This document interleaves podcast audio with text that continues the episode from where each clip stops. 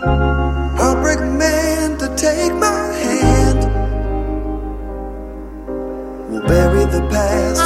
位亲爱的小伙伴，大家好，我是姚老师，欢迎来到今天这一期的英语口语每日养成。在今天节目当中呢，我们将会来学习一句来自于《摩登家庭》第三季第九集当中的英文台词，比较的简短。首先呢，先来听一下。Okay, everybody in final launching positions. Okay, everybody in final launching positions. 好的，大家准备好要发射了吗？Okay, everybody in final launching positions. Okay, everybody in final launching positions. This is the coolest thing ever. Okay, I want to film. I know, wait, I want to be in it. Hey, Cam, are you sure this is going to work? Oh, God, you sound just like Cody. Do you think this could launch a human? Luke. Let's do the pumpkin first. Okay.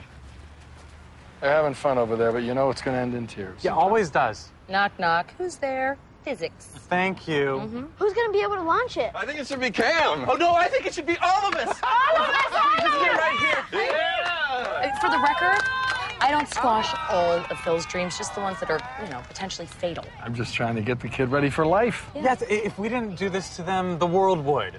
Okay, everybody in final launching positions. Get ready to eat some crow.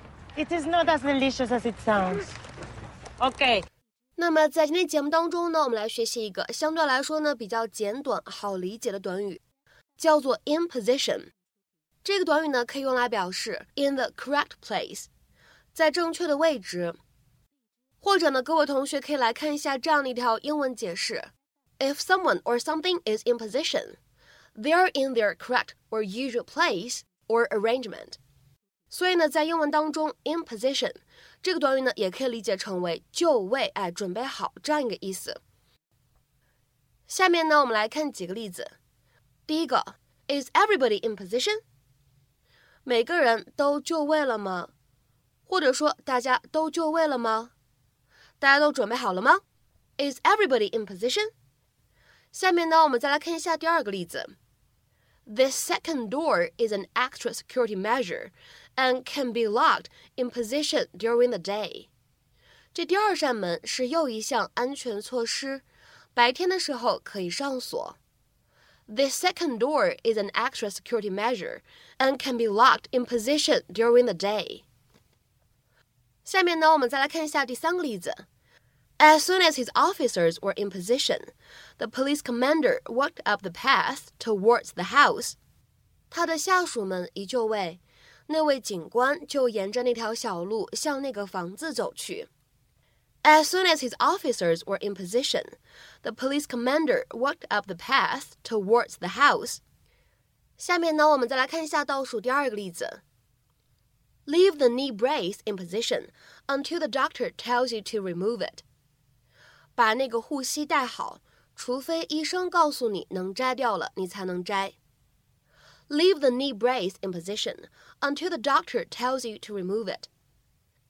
那么下面呢，我们来看一下本期节目末尾的最后这个例子。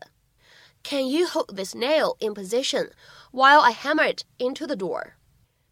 我用榔头把这个钉子敲进门里的时候，你能不能帮我把钉子扶好？Can you hold this nail in position while I hammer it into the door? 那么在今天节目的末尾呢，请各位同学尝试翻译以下句子，并留言在文章的留言区。乐队现在已经就位。乐队现在已经就位。那么这样一个句子，你会如何去翻译呢？期待各位同学的踊跃留言。我们本周当中的第一期美剧口语的学习呢，就先到这里。明天节目当中呢，我们再会。